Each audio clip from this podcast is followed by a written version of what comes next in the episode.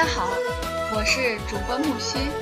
今天我们所要分享的是由朱光潜先生所写的《谈美》。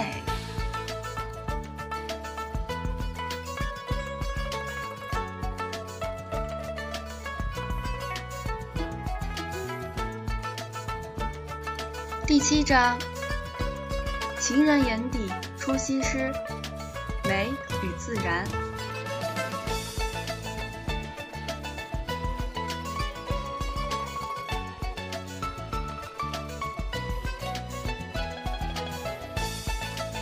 我们关于美感的讨论就到这里可以告一个段落了。现在最好把上文所说的话回顾一番，看我们已经占住了多少领土。美感是什么呢？从积极方面说，我们已经明白，美美感起源于形象的直觉，而这种形象是孤立自足的，和实际人生有一种距离。我们已经见出美感经验中我和物的关系，知道我的情趣和物的姿态交感共鸣，才见出美的形象。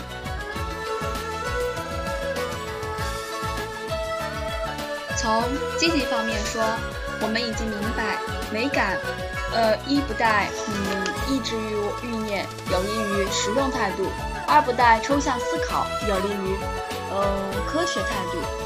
我们已经知道，一般人把寻常快感、联想以及考据与批评认为美感的经验是一种大误解。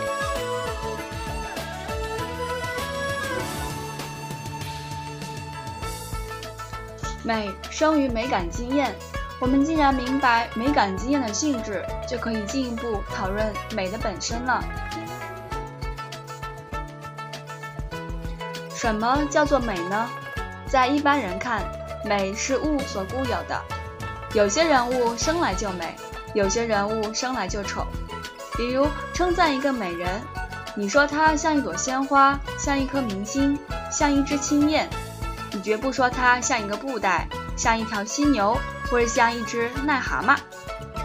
这就分明承认鲜花、明星和青燕一类事物原来是美的，布袋、犀牛和癞蛤蟆。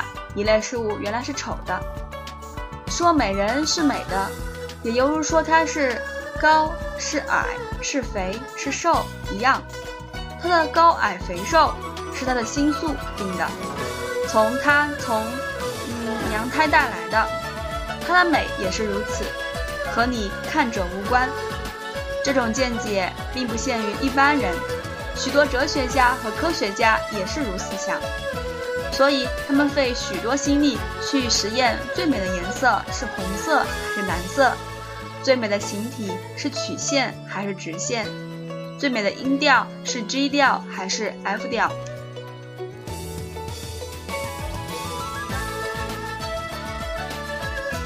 但是这种普遍的见解显然有很大的难点。如果美本来就是物的属性，但凡是长眼睛的人们应该都可以看到。应该都承认它美。比如一个人的高矮有尺可量，是高大家就要都说高，是矮大家就要都说矮。但是美的固定就没有一个公认的标准。假如你说一个人美，我说他不美，你用什么方法可以说服我呢？有些人欢喜辛稼轩而讨厌翁飞卿。有些人欢喜翁飞卿而讨厌辛稼轩，这究竟谁是谁非呢？同是一个对象，有人说美，有人说丑，从此可知美本在物质说有些不妥了。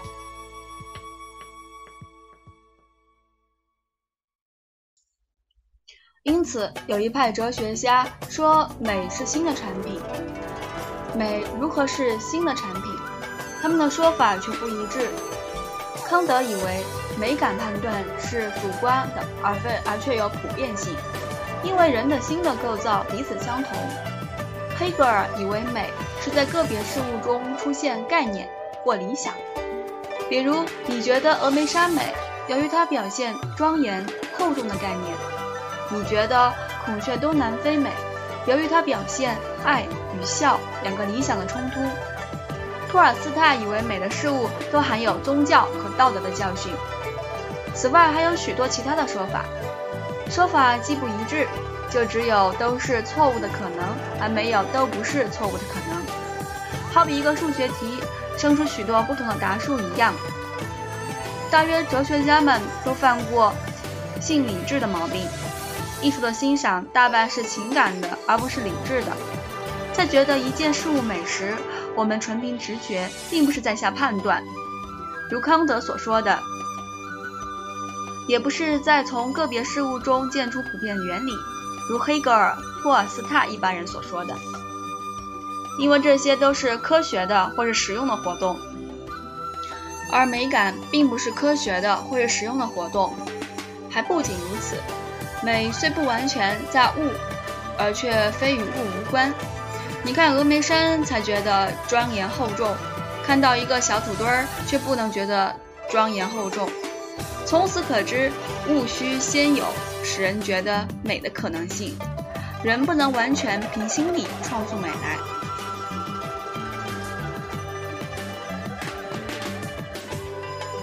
依我们看，美不完全在物。也不完全在人心，它是心物嗯混合后所产生婴儿。美感起于形象的直觉，形象属物而不完全属于物，因为无我，即无由见出原形形象。直觉属我，而却不完全属于我，因为无我，嗯，则直觉无从活动。美之中要有人情，也要有物理。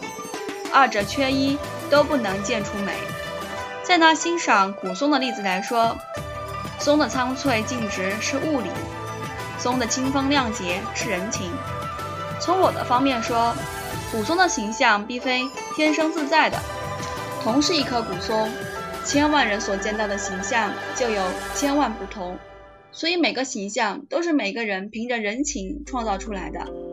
每个人所见到的古松的形象，就是每个人所创造的艺术品。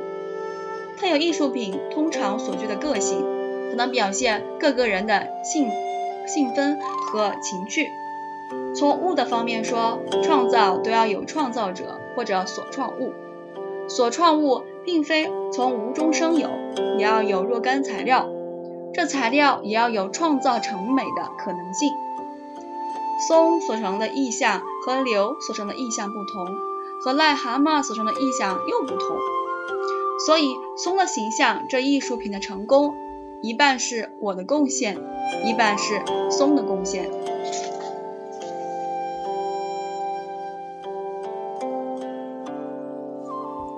这里我们要进一步研究物与我的如何关联了。何以有些事物使我觉得美？和有些事物使我觉得丑呢？我们最好用一个潜力来说明这个道理。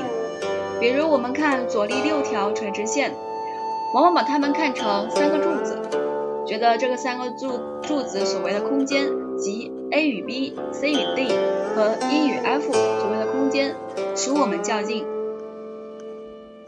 而 B 与 C 以及 D 与 E 所谓的空间，则看成背景，离我们较远。还不仅如此，我们把这两条垂直线摆在一块儿看，它们仿佛自成一个和谐的整体。至于 G 和 H 两条没有规律的线，则仿佛是这这整体以外的东西。如果勉强把它们搭上前面的六条线一块看，就觉得它不和谐。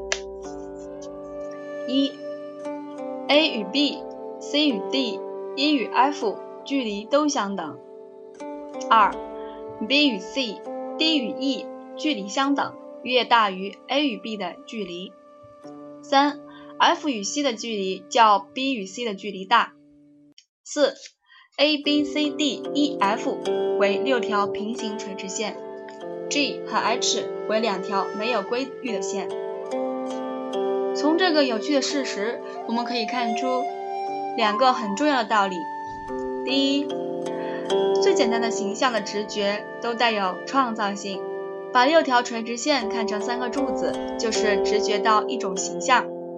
它们本来同是垂直线，我们把 A 和 B 选在一块看，却不把 B 和 C 选在一块看。同是直线所谓的空间，本来没有远近的分别，我们却把 A 和 B 中的空间看得近，把 B 和 C 中间看得远。从此可知，在外物者原来是散乱混乱的，通过直觉的。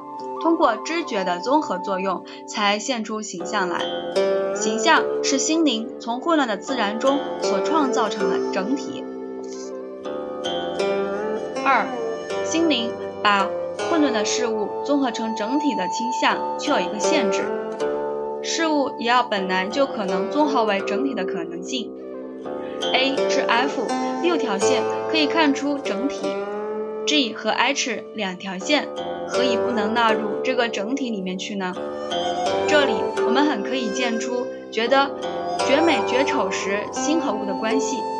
我们从左看到右时，看出 C D 和 A B 相似，D E 和 B C 相似，这两种相似的感觉便在心中成形成一个有规律的节奏，使我们预料此后，由此嗯可以推力。右边所有的线。都可以顺着左边中线的节奏，视线移到 E、F 两线时，所预料的果然出现，E 和 F 果然与 C、D 相似，预料之中，嗯，自然发生一种快快感。但是我们再向右看，看到 G、H 两线时，就猛然与前不同，不但 G 和 F 的距离猛然变大，原来是像柱子的平行垂直线。现在却是两条毫无规律的线，这种预料不中，所以引起不快感。因此，G 和 H 两线不但在物理方面和其他六条线不同，在情感上也和它们不能和谐的，所以被并于整体之外。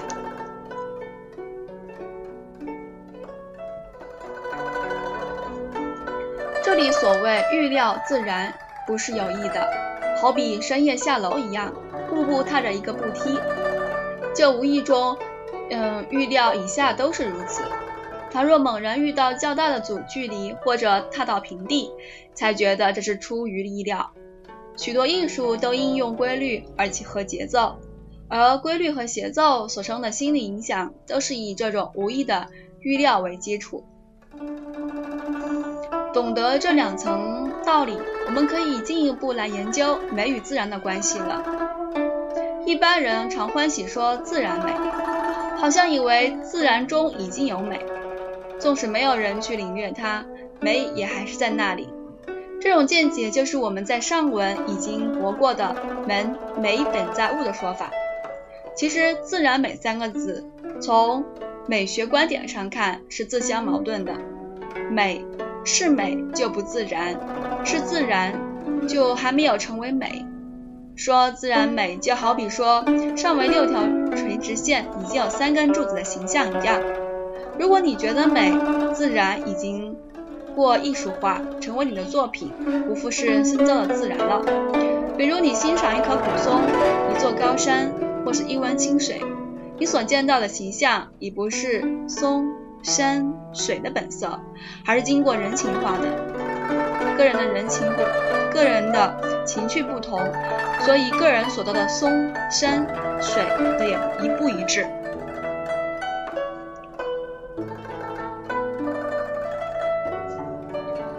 流星雨中有一句话说得好：“情人眼底出西施。”美的欣赏，即似柏拉图式的恋爱。在你初尝恋爱的滋味时，本来也是寻常血肉做的女子，却变成了你的仙子。你所理想的女子的美的，嗯，女子的美点，她都应有尽有。在这个时候，你眼中的她也不复是她自己原身，而是经历想象化过的变变形。你在想象中去酝酿成一个尽美尽善的女子，然后把她外射到你的爱人身上去。所以你的爱人。其实不过是寄托，嗯，精灵的躯壳。你只见到精灵，所以觉得无暇可指。旁人冷眼旁观，只觉得只见到躯壳，所以往往诧异到，他爱上他，真是有些奇怪。一言蔽之，恋爱中的对象是已经艺术化的、艺术化过的自然。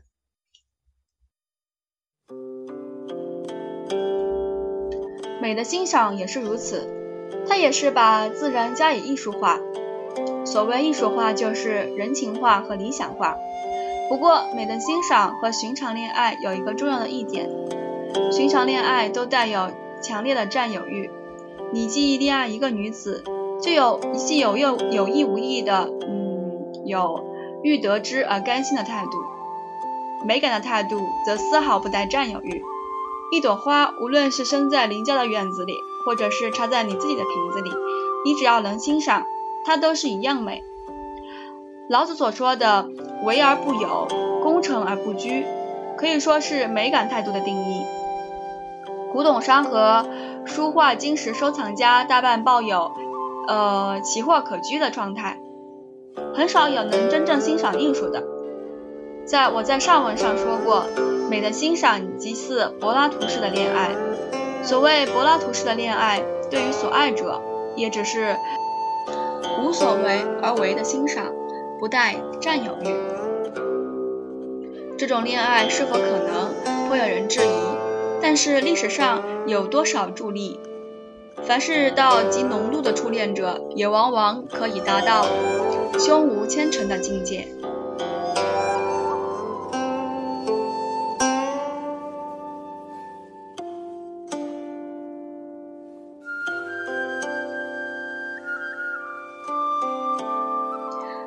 第七章《情人眼底出西施》，美与自然就到这儿了。感谢大家的倾听，期待更新哦，谢谢。